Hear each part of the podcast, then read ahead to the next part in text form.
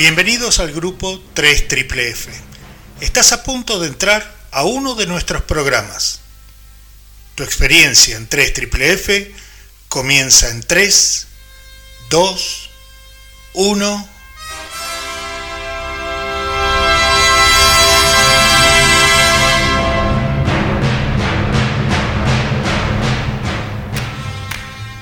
Infonauta. Tecnología. Música. Entrevistas. Cine. Libros. Y mucho más. ¿Ya comienza? Infonauta.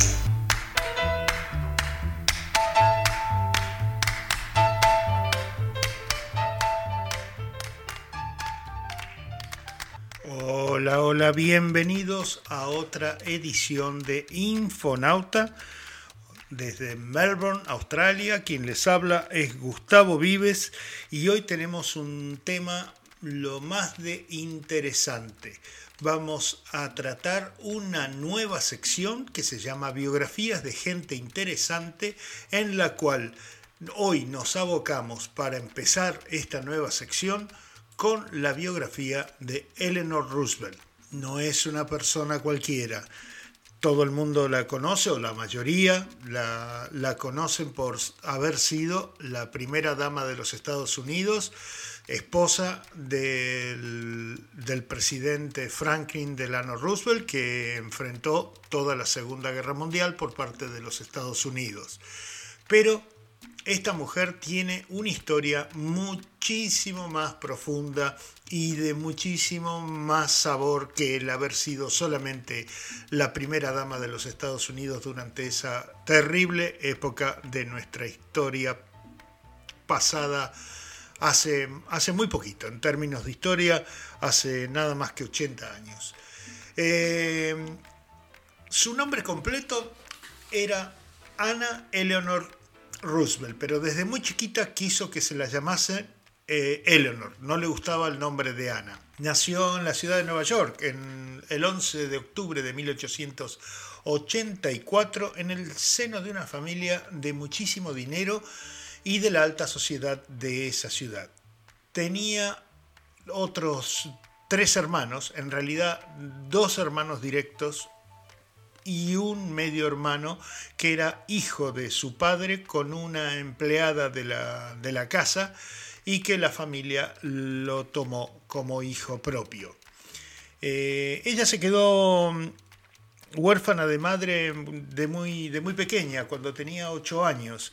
Falleció su mamá de difteria y un año después falleció su, su hermano, también de difteria. Dos años más tarde le tocaba el turno a, su papá, que era alcohólico, y nunca pudo superar la condición ni con ningún tipo de ayuda, siempre tuvo, eh, estuvo peleando contra, contra el, vicio del, alcoholismo, la enfermedad más que un vicio. Eh, el hombre lo habían internado en un sanatorio y cuando estaba en medio de una de las, restricciones de, abstinencia al alcohol, le dio un ataque de delirium tremens y se tiró por una de las ventanas, falleciendo, si no en el mismo momento, unos días después por, por los golpes que había recibido en la caída. Así que con tan solo 10 añitos eh, Eleanor y sus dos hermanos se quedaron totalmente huérfanos. A partir de ese momento fueron a la casa de su, de su abuela materna en una localidad que se llama Tivoli. Tivoli está en las afueras de Nueva York. Es una, era una zona de residencias, no sé en este momento cómo será 100, 100 años después o 120 años después. Este, quizás ahora esté totalmente absorbido por, por la ciudad y sea parte de, de Tivoli sea parte de la ciudad, pero en aquel momento era una zona de, residencias grandes, con grandes este, espacios de terreno entre la una y la otra, eh, lo que hacía un sitio muy agradable para, para que crecieran niños, ¿no? Este, con mucho lugar para correr y para moverse y para jugar. Em, a los 15 años, en 1899, Eleanor es enviada a Inglaterra a un costoso colegio de señoritas en la localidad de las afueras de, Londres quedaba, en la localidad de Wimbledon. ¿Les suena de algo Wimbledon? Bueno, ahí mismo estaba el colegio donde fue a parar Eleanor, donde aprendió a hablar fluidamente el francés y donde estuvo internada hasta el año 1902, que fue llamada de vuelta a los Estados Unidos para cumplir con las leyes de sociedad de aquella época, que era todas las jovencitas que tuvieran 17 o casi 18 años, como era el caso de Eleanor, debían ser presentadas en sociedad para que ya estuviesen empezando a buscar novios para casarse y formar una familia. Eso lo dictaba la, sociedad de aquella época, eh, que era muy estricta y, mm, y bueno, no, nos olvidemos que estamos hablando de hace 118 años, ¿no? Las cosas han cambiado bastante desde, desde, aquel, desde aquellos tiempos. Ella no, no consiguió realmente, no, no había nadie que le gustase realmente. Y volviendo en tren hacia, hacia la localidad de Tivoli, a la casa de la abuela, es que se encuentra con, su, con uno de sus primos, un primo lejano, en realidad de, un primo quinto, es decir, que no, no, era ni siquiera primo hermano o primo segundo, que se llamaba Franklin Delano Roosevelt, también igual que, igual que ella.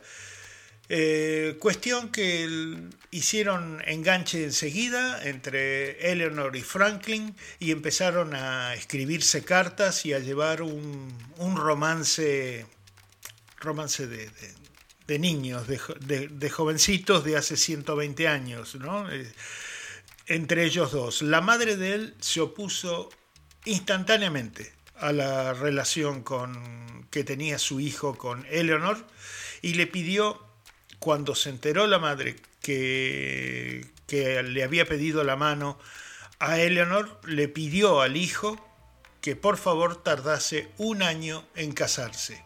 Y en ese tiempo la madre de Franklin se lo llevó en un, por un crucero por el Caribe, larguísimo crucero, tocando todas las islas y todos los sitios posibles de, de, veraneo o de, placer que podía tener ese crucero, con el, con el afán de que esa relación con la lejanía se enfriase y no siguieran de novios. Bueno, la cuestión que eso no ocurrió, el noviazgo siguió perfectamente entre ellos dos y la pareja se casó al final el 17 de marzo de 1905. Los Roosevelt en ese momento, esa familia tenía un presidente al mando del país, era Theodore Roosevelt, y fue él mismo como Eleanor era, era huérfana de padre y madre, como ya les había dicho, fue Theodore el que ingresó a la novia al altar el día del casamiento. Bueno, esto atrajo muchísima prensa, como se podrán imaginar, el hecho de que, de que el presidente eh, fuese quien entrara a una de sus primas como, como padrino de la novia, bueno, eso, eso atrajo muchísima prensa nacional en el momento y ocurrió que la distancia entre el suegra y nuera se hizo cada vez más grande. Para colmo, ellos fueron a vivir a una residencia que era de la, de la madre de él. Y la residencia estaba pegada a la residencia de ella misma.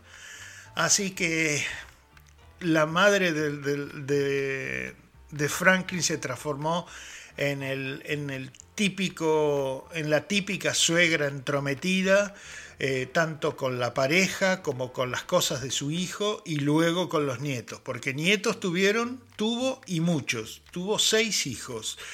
Este, Eleanor con Franklin, Y una cosa curiosa es que en, los diarios que se han recuperado de ella, en esa época, cuenta que para, para ella el hecho de que aunque tuvo muchos embarazos, era una pesadilla el tener relaciones sexuales. No especialmente con, con su esposo, sino en general. No le gustaba el hecho de tener relaciones sexuales. En un momento, cuando su única hija de los seis hijos ya era una mujer adulta, hablando entre ellas, eh, se lo confesó a su hija, diciéndole que, el, hecho de, tener relaciones con, su padre era algo que se le hacía muy difícil muy, muy difícil que lo cumplía porque era uno de los requisitos del, matrimonio, pero se, lo hacía, se le hacía muy, muy complicado. Hasta que un día de septiembre, en 1918, Eleanor estaba desempacando cosas de un viaje de negocios que había hecho su marido y se encontró con un atado de cartas. Este atado de cartas eran cartas de amor que le había enviado la secretaria de él, la secretaria privada de él, que se llamaba Lucy Mercer. Bueno, la cuestión es que en estas este, fogosas cartas de amor de, de, Lucy, que no eran más que la respuesta a supuestamente muchas cartas que había escrito el mismo Franklin, eh, ella comentaba en respuesta el hecho de que él le había dicho que quería mm, divorciarse de, Eleanor para ir a vivir con, con esta Lucy Mercer. Como se podrán imaginar, esto fue una bomba atómica dentro del seno de la familia de Franklin y Eleanor, pero no solo de Franklin y Eleanor, sino también de, de la madre de él, y de los asesores políticos de, él, porque él en 1918 ya estaba en plena carrera para algún día transformarse o intentar eh, conseguir la presidencia de los Estados Unidos. Eh, su, su, asesor en jefe se llamaba Louis Howe y él le dijo que divorciarse iba a ser un suicidio político y la madre de él le dijo que divorciarse iba a ser un suicidio social. Y de hecho lo amenazó con, con desheredarlo si llegaba a divorciarse. La cuestión es que se juntaron todas las partes y eh, llegaron a la conclusión de que no iban a divorciarse, pero Eleanor se lo dijo bien clarito que ese matrimonio se había terminado de puertas adentro. De puertas afuera, ella iba a ser la acompañante de Franklin en su carrera política y si algún día llegaba a presidente de los Estados Unidos, iba a cumplir el trabajo de primera dama. Pero que el matrimonio como matrimonio en sí estaba absolutamente terminado. Eh, la cuestión es que seguían saliendo de vacaciones con toda la familia porque tenían muchos, muchos niños y, aparte él tenía mucha prensa por detrás, entonces tenía que mantenerse la imagen de un matrimonio armado y, amado. Y estando de vacaciones en una, en una isla, en agosto de 1921, Franklin se enfermó de poliomielitis y estuvo eh, con una larga convalecencia en la cual Eleanor lo acompañó muchísimo. Y la enfermedad en algún momento se tornó que era irreversible y, que iba a quedar paralizado de la cintura para abajo. Es decir, no había ejercicios que, que valiesen ni nada. El, todo el centro nervioso de, su cuerpo, de la cintura para abajo, había quedado totalmente afectado por esta enfermedad. Cuestión que cuando otra vez juntan a la familia y a los asesores políticos para anunciar eh, lo que estaba ocurriendo, la madre de, de, él lo primero que dice es que él debía dejar la vida pública y recluirse en un, en un campo o en, un, en una hacienda para hacer vida de, de, hacendado, hacer vida de, no de granjero, porque obviamente, primero que no necesitaba estar haciendo cosas de granjero porque tenía, era una familia de muchísimo dinero, pero si no, hacer vida de, de dueño, dueño de un de una hacienda grande con compra y venta grande de, cultivos y, de ganado, este, pero muy por fuera de lo que estaba acostumbrado, que era llevar una vida pública, de estar en cenas, de dar conferencias y, demás. Este, bueno, la cuestión es que él se niega totalmente su asesor político eh, Howe está de acuerdo, le parece que, se puede seguir perfectamente con, esa, con la carrera política, aunque, aunque estuviese en silla de ruedas, y eso hace, seguir con, la, con su vida política. Eh, esto, esto, ese, ese cambio que de la vida familiar, de no tener que ser más este, devota esposa de, Franklin, le hace un clic en la cabeza a Eleanor. Y ella abre, abre mucho su, su, abanico de opciones a partir de ese momento. Durante la década del 30, por ejemplo, conoce a, a la que fue la aviadora Amelia Earhart.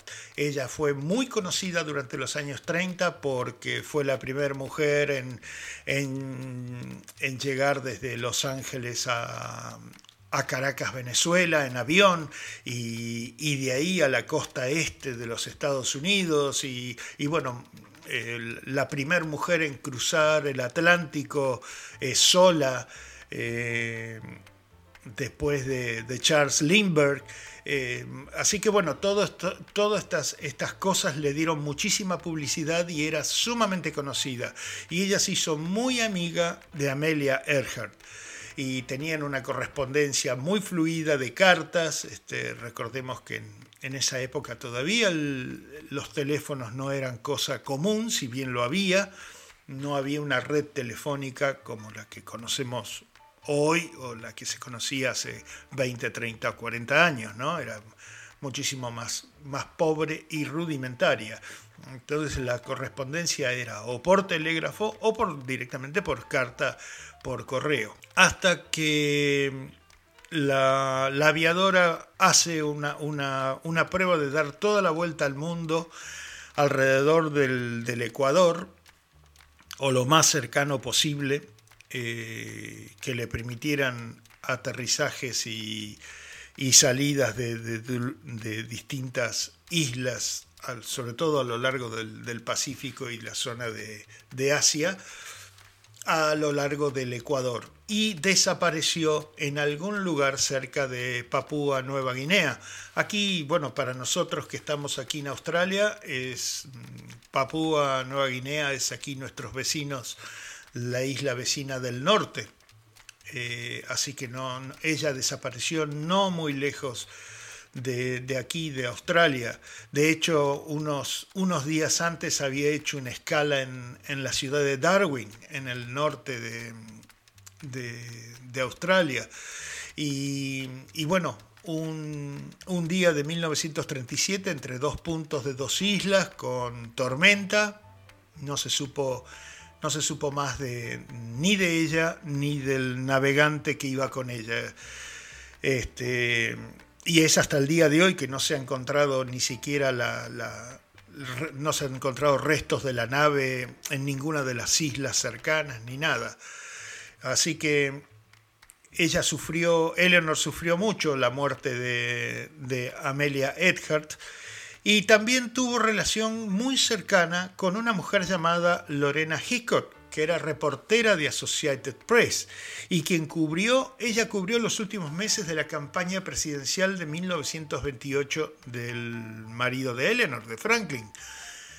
Cuestión que em, Eleanor se enamoró perdidamente de esta mujer, Lorena Hickok, y le mandaba cartas muy fogosas y muy de, jovencita enamorada a, Lorena, pero lo que no se sabe realmente, eh, y aquí es donde los historiadores, haciendo, haciendo la búsqueda de, para esta biografía, eh, miraba la vida de, vista por distintos historiadores de, Eleanor Roosevelt y las aguas aquí estaban divididas. Mm, no todos estaban seguros de que habían tenido una relación amorosa.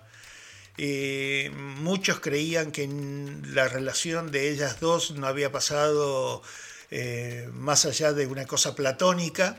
Este, no sé, ya a, esta altura este, cada uno puede tomar las, conjeturas que quiera. Eh, no podemos medir con la vara de hoy cómo sería lo que lo que se podía llegar a vivir en aquel momento con aquellas este, rigurosas leyes sociales y aparte con un marido que estaba siempre bajo el foco del escrutinio de tanto de la, de la, de la prensa como de los servicios secretos del gobierno de los Estados Unidos por ser personas públicas. Eso pasa en todos los países del mundo, no, no, no es que lo estaban espiando, sino que es así. Es así, si, si, si uno pasa a ser una persona pública, política, eh, te dan vuelta tu vida como, como, como un calcetín, ¿no? Es, así. La cuestión que en esa misma época a Eleanor también se la vinculaba con, con otras parejas lesbianas, con las cuales tenía una muy buena amistad, pero no no ella con alguna otra mujer, sino directamente con parejas, con las cuales ella llevaba a algunas de sus residencias de verano y pasaban en las residencias de verano con, con ellas en esta situación tan de liberalismo no le caía nada bien, era el director del FBI, el famoso Edgar Hoover, que despreciaba totalmente esa manera de ser de Eleanor Roosevelt y que él decía que, ella podía ser rayada en, la, en, la, en, el comunismo o que podía ser un peón de los comunistas. Este, también criticaba mucho la que luego fue su, su actitud hacia los derechos civiles de los afroamericanos, de los cuales les voy a hablar un poquito más adelante. Pero bueno, el que esté libre de toda, de toda culpa, que tire la primera piedra. Eso está en la mismísima Biblia, ¿no? Bueno, y el señor Hoover tenía unos cuantos esqueletos dentro de su propio armario que, luego cuando él falleció salieron a la luz. Pero bueno, esa es, otra historia y quizás podemos, ahora que lo estoy leyendo, algún día podemos hacer la historia de Jade Edgar Hoover, que estuvo más de 40 años al frente del FBI y que mm, no fue todo, todo lo fantástico que mucha, como mucha gente lo pinta, sino que fue un personaje bastante oscurito. Eh, pero bueno, no nos salgamos del tema, volvamos otra vez. La cuestión es que Roosevelt llega a la presidencia de los, de los Estados Unidos y Eleanor teme en ese momento que el cargo de primera dama la asfixie como persona individual y la convierta en un adorno del presidente. Este, como le había pasado a muchísimas de las otras, de las otras primeras damas, ¿no? Había inclusive la, justo la anterior a la anterior este, era una mujer que tenía una vida pública antes de, ser primera dama, muy interesante como, como artista y demás, y quedó absolutamente tapada por la vida de, muñequita de compañía del presidente. ¿no? Bueno, eso es algo que hoy se ha diluido bastante. Este, lo ha demostrado, por ejemplo, Michelle Obama con la, con la vida que hizo como primera dama, que fue, fue muy, muy abierta. Pero la cuestión es que Eleanor no quería eso mismo para ella. Entonces lo que hizo, como Eleanor había tomado parte de las campañas políticas de su marido en 1921 cuando éste estaba peleando con la poliomielitis, entonces había suplantado bastante al, marido en, en, cenas y salidas de campaña y distintos meetings de campaña, así que tenía experiencia en hacer todo ese rol. Y empezó a tener una fuerte oratoria y eso le ayudó muchísimo a formar su propia carrera dentro de la Casa Blanca no una carrera solamente como primera dama, sino también este, llegó a tener muchísimas eh, conferencias de prensa que eran regulares. Y en 1940 eh, llegó a, hablar en la Convención Nacional del Partido Demócrata, que era el partido de su marido. Este, así que su presencia en la política de los Estados Unidos era era cada vez más fuerte. Eh, durante el primer año de la administración de su esposo estaba decidida a igualar el salario presidencial que, que ganaba el marido, que era 75 mil dólares al año. Estamos hablando de 1933 que es muchísimo dinero. Esto lo iba a hacer con conferencias privadas y escritos que presentaba tanto en periódicos como en otro tipo de, libros semanales que salían y mm, la mayoría de ese dinero iba a parar a caridad. Este, también estuvo, como les decía anteriormente, tuvo una, una fuerte actividad en favor de los, mm, de los derechos civiles de los, de los afroamericanos en su país recaudando dineros para diferentes entidades, tanto como colegios, este, instituciones de, gente mayor, eh, una variedad enorme de artes también. Y, por ejemplo, en un viaje de oficial, en una visita oficial que hicieron los reyes de Inglaterra a Washington, organizaron un día en la ópera con los reyes y cantó la, contraalto afroamericana Marian Anderson, que después se la presentó ella misma, Eleanor se la presentó a los reyes de Inglaterra para que la conocieran directamente. Es decir, que era, era muy fuerte lo que ella había, estaba construyendo a junto con, los afroamericanos. Ella, consideraba que era muy injusto lo que se hacía con ellos en una época donde, si bien eran, entre comillas, libres, no, no eran más esclavos, las condiciones de la gente de raza negra en los Estados Unidos lo hemos visto en un millón de películas, ¿no? Era atroz, atroz. Este, no tenían derechos prácticamente de nada. Eh, Eleanor se había hecho muy, muy amiga de Mary McLeod Bethune, que logró que le dieran el nombramiento de educadora y como directora de la división of Negro Affairs de Nueva York.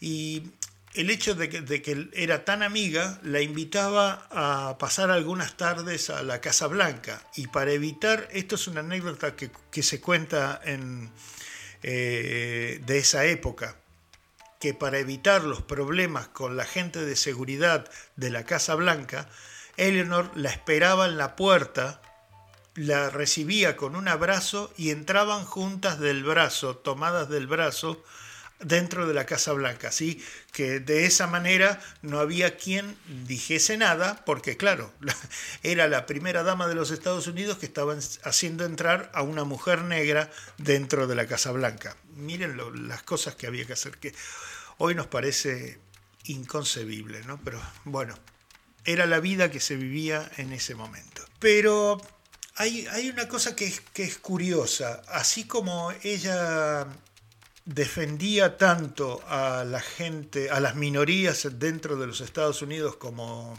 como los afroamericanos, y en un momento eh, después del ataque de Pearl Harbor, eh, ella estuvo muy en contra de, de, lo que se hizo con los japoneses estadounidenses, con los, con los nietos o hijos, nietos o bisnietos de, de, japoneses que ya eran estadounidenses. Bueno, eh, si ustedes no lo saben, este, muchos de estos de estas gentes que eran japoneses fueron se temía que pues, fuesen espías del, del, imperio, del imperio japonés y fueron recluidos en campos, que si bien no eran los campos de concentración de los, de los nazis para los judíos en Europa, pero no dejaban de estar presos.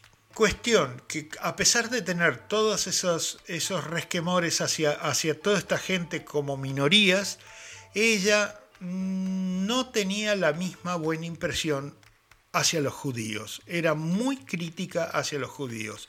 Años después, ella comentó que esa manera este, crítica que tenía hacia los judíos era su visión muy sesgada de los judíos de Nueva York de la clase alta. Es decir, hay una, ah, hay una clase alta judía en la ciudad de Nueva York que ella en esa época, cuando era una mujer joven, estamos hablando de principios del siglo XX, 1900, 1910, eh, tenía una visión del mundo muy engreídos y snobs e incapaces de ver la realidad que tenía el país más abajo de la, de la, de la clase social de ellos. ¿no? No, no reconocían nada, ellos eran dueños de empresas y manejaban cientos o miles de, de, de, operarios y empleados en general y los veían como, como cosas. ¿no? E, esa era su visión del judío. Una, una una visión que cambió completamente cuando empezaron a llegar videos y fotos desde el este de Europa, cuando se empezaron a liberar los campos de concentración nazis y se veía lo que eran los campos de exterminio y las cosas que ocurrían en los campos de exterminio de, Polonia, este, que eran unas atrocidades incomprensibles. ¿no? Bueno, ahí fue cuando, cuando Eleanor cambia, hace, nuevamente un clic, cambia totalmente la mentalidad y lo que pensaba de, estas de, los judíos en general.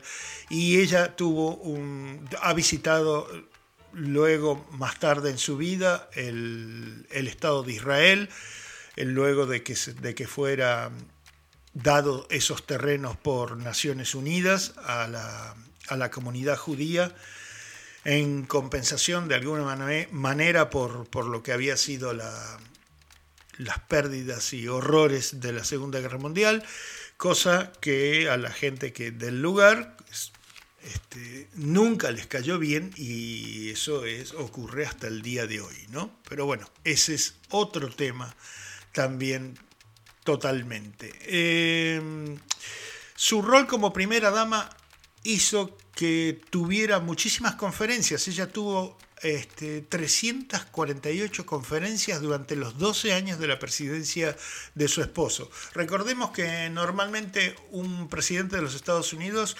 eh, puede durar como máximo cuatro años originales y otros cuatro años si es reelegido, es decir, en total ocho. Pero como a Roosevelt lo lo pilló la Segunda Guerra Mundial, el Senado de los Estados Unidos concordó, tanto los que estaban a favor de su partido como los que estaban en contra, que no era, no era momento para estar haciendo campañas electorales y cambiando el rumbo del país con una nueva administración y toda gente nueva en puestos vitales donde se podían llegar a, perderse miles de vidas por un, por un error táctico, ¿no? por, temas de, guerra. Entonces, eh, Roosevelt estuvo casi 12 años al mando de los Estados Unidos y por lo tanto Eleanor estuvo también ese mismo tiempo como primera dama del país. Era, era una mujer inteligente, ya lo, como se habrán dado cuenta hasta, hasta ahora de lo que les he contado, como había un dominio de los hombres sobre las mujeres en, esa época, este, había muy pocas mujeres con, cargos, con cargos públicos, muy pocas mujeres periodistas. Entonces, para no quitaran los, las empresas de periodismo, las, los diarios y, demás, este, Associated Press, por ejemplo, este, demás entes de, periodistas no quitaran a las pocas mujeres que había en la, en la Casa Blanca, es que Eleanor hace prohibir que los periodistas varones asistieran a las conferencias de prensa de su marido.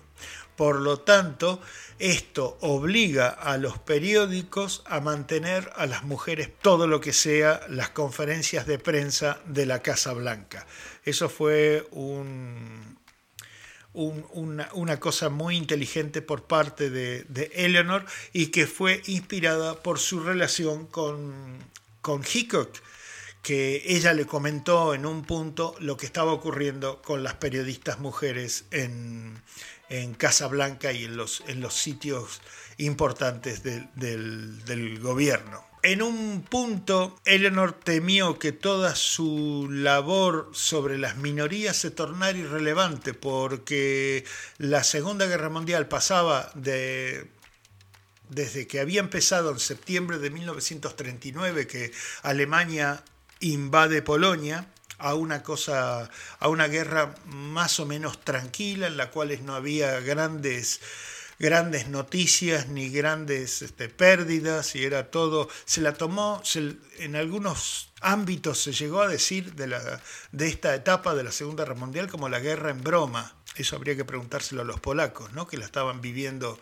en carne propia. Pero cuestión, en mayo de 1940, Alemania invade Bélgica, Luxemburgo y los Países Bajos. Y luego vendría como, como otro botón de chaleco Francia, a la cual la invadieron en, en 20 días, para, para del, del, del, verano del hemisferio norte, eh, la, la, mitad norte de, de, de, la Europa occidental estaba totalmente bajo el mando de Alemania. Y entonces ahí es cuando el tema de conversación y todo lo que fuese relativo al, a la guerra tomaba un, un, carácter realmente serio en el hecho de que Estados Unidos pudiese entrar a la Segunda Guerra Mundial ya no era, no era una posibilidad, era ya una certeza. Y solo no se sabía cuándo pero se sabía que en algún punto Estados Unidos iba a entrar a esta guerra porque ya se estaban comprometiendo fuertemente lo que estaba ocurriendo en, en Inglaterra, con la Segunda Guerra Mundial y uno de los tratados que había firmado Roosevelt en su momento con Churchill era que si alguno de los dos, tanto el Reino Unido como los Estados Unidos, se veían obligados por un enemigo extranjero, sin poner nombres, se estaba hablando exactamente de la Alemania de Hitler, si se veía en peligro uno o el otro, el otro salía en ayuda del, del que estuviese en peligro. Así que como en este momento el Reino Unido estaba a punto de empezar la fiereza de, lo que iba a ser la batalla de Inglaterra, es que Churchill empezó a golpear la puerta de los Estados Unidos para que viniese en su ayuda. El problema era que Roosevelt tenía en su contra el Senado. Entonces no podía congeniar todos los votos que necesitaba para poder entrar en la Segunda Guerra, en la Segunda Guerra Mundial y cumplir los tratados que había firmado con el Reino Unido en un pasado bien cercano.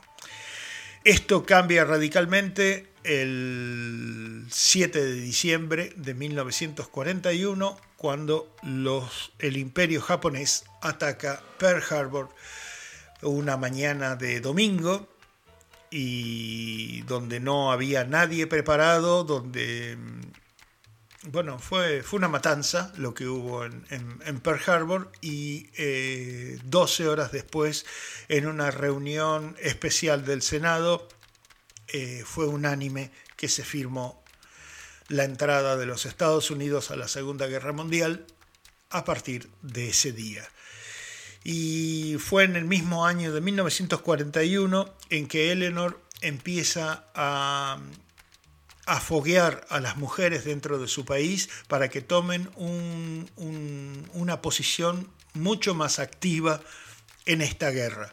Eh, si bien no podían ir a, ir a combate directamente, eso estaba este, delegado a los hombres, pero sí podían tomar una, una, posición muy, muy presente tanto en las fábricas como en las, las, oficinas y hasta en los deportes.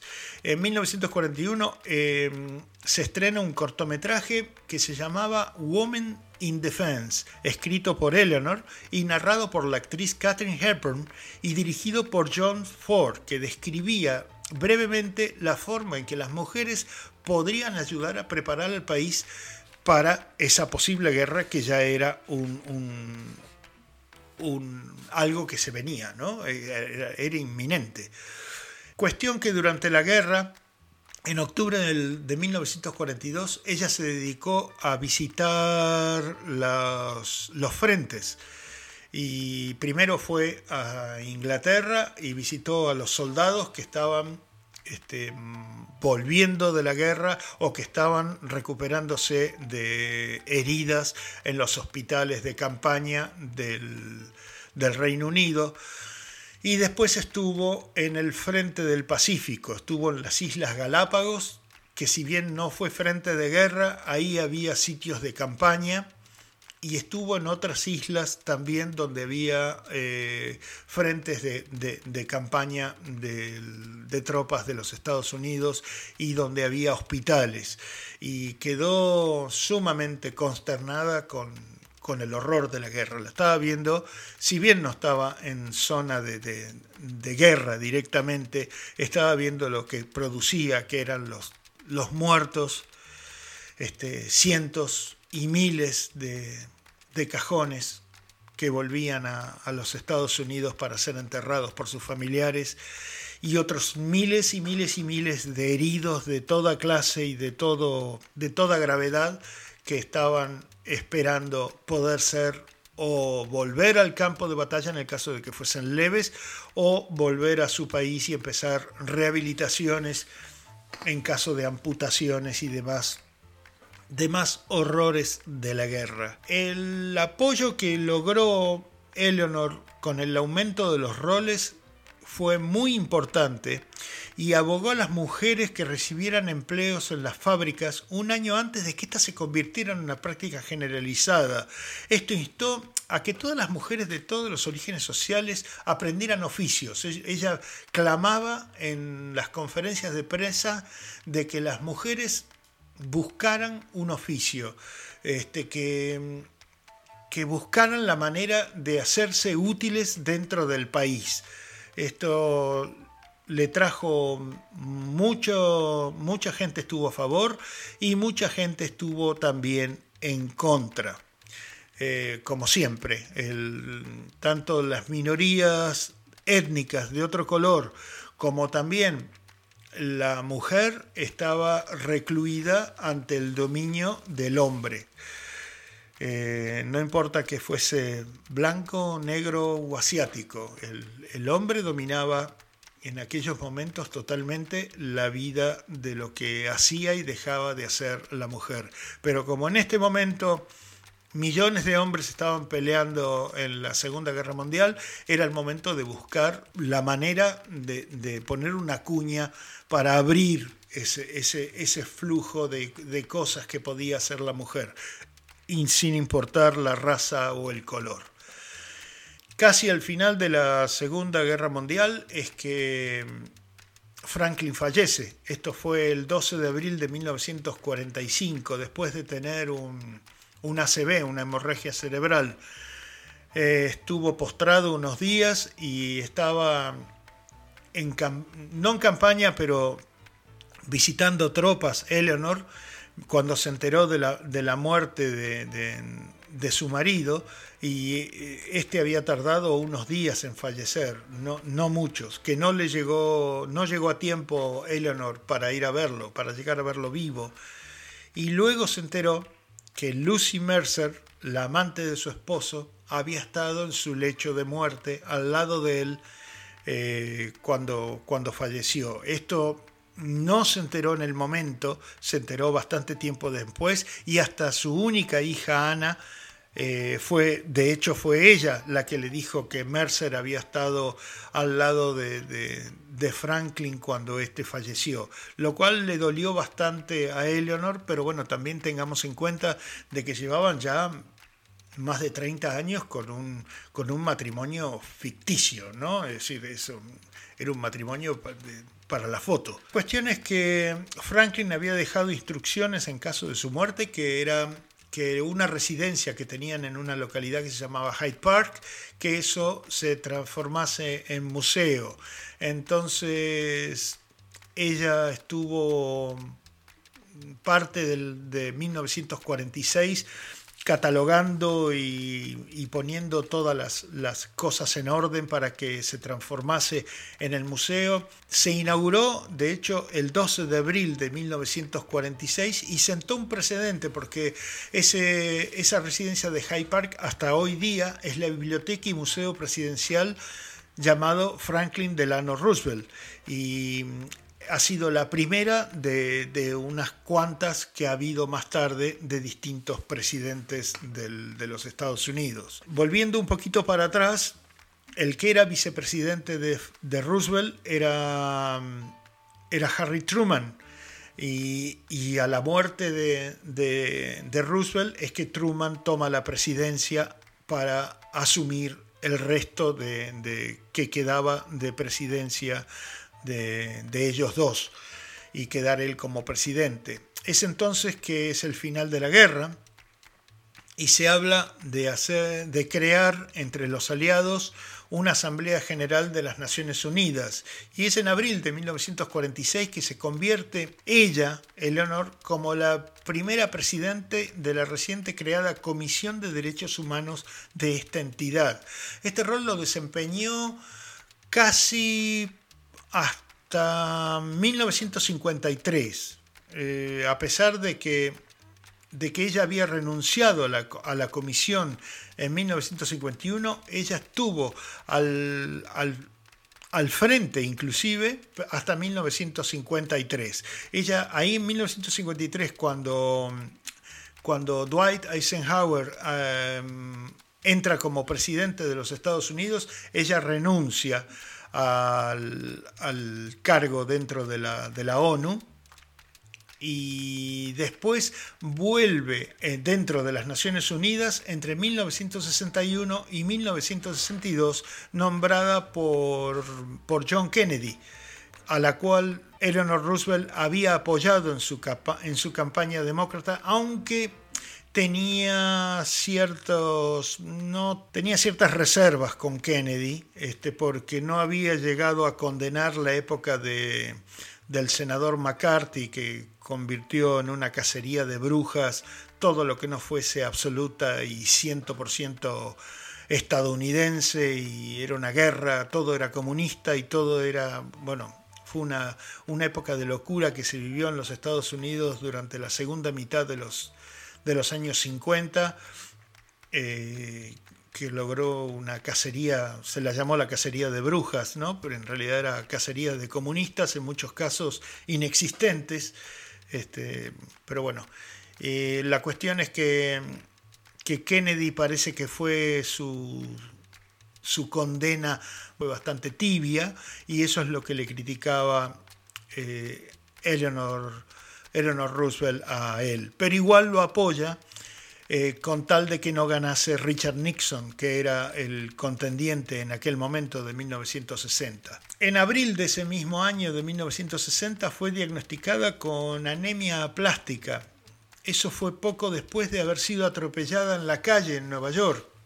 Este, por un automóvil fue atropellada y le administraron eh, para su recuperación esteroides, pero esos esteroides lo que hicieron fue activar la tuberculosis que ella tenía latente en su médula ósea y falleció el 7 de noviembre de ese año, a la edad de 78 años por una insuficiencia cardíaca. Así que bueno, esta ha sido la, vida de esta mujer increíble, eh, Ana Eleanor Roosevelt, nacida en 1884 y fallecida en 1962. Esta fue la primer eh, edición de, esta nueva sección que tenemos llamada Biografías de Gente Interesante. Espero que les haya gustado. A mí me encantó hacer el, el research o la búsqueda de todo esto porque me parece realmente increíble lo que hizo esta mujer en su vida, en, todo, en todos los aspectos, tanto en la parte personal como en la parte pública. Estamos hablando de que todo esto lo logró en la primera mitad del siglo XX, lo cual no es poco. Así que bueno, los dejo por, por el día de hoy. Eh, para mí es sábado 16 de mayo y espero que les haya gustado, como ya les dije anteriormente, y nos estamos escuchando en una próxima edición. Que tengan un buen fin de semana. Chao, chao.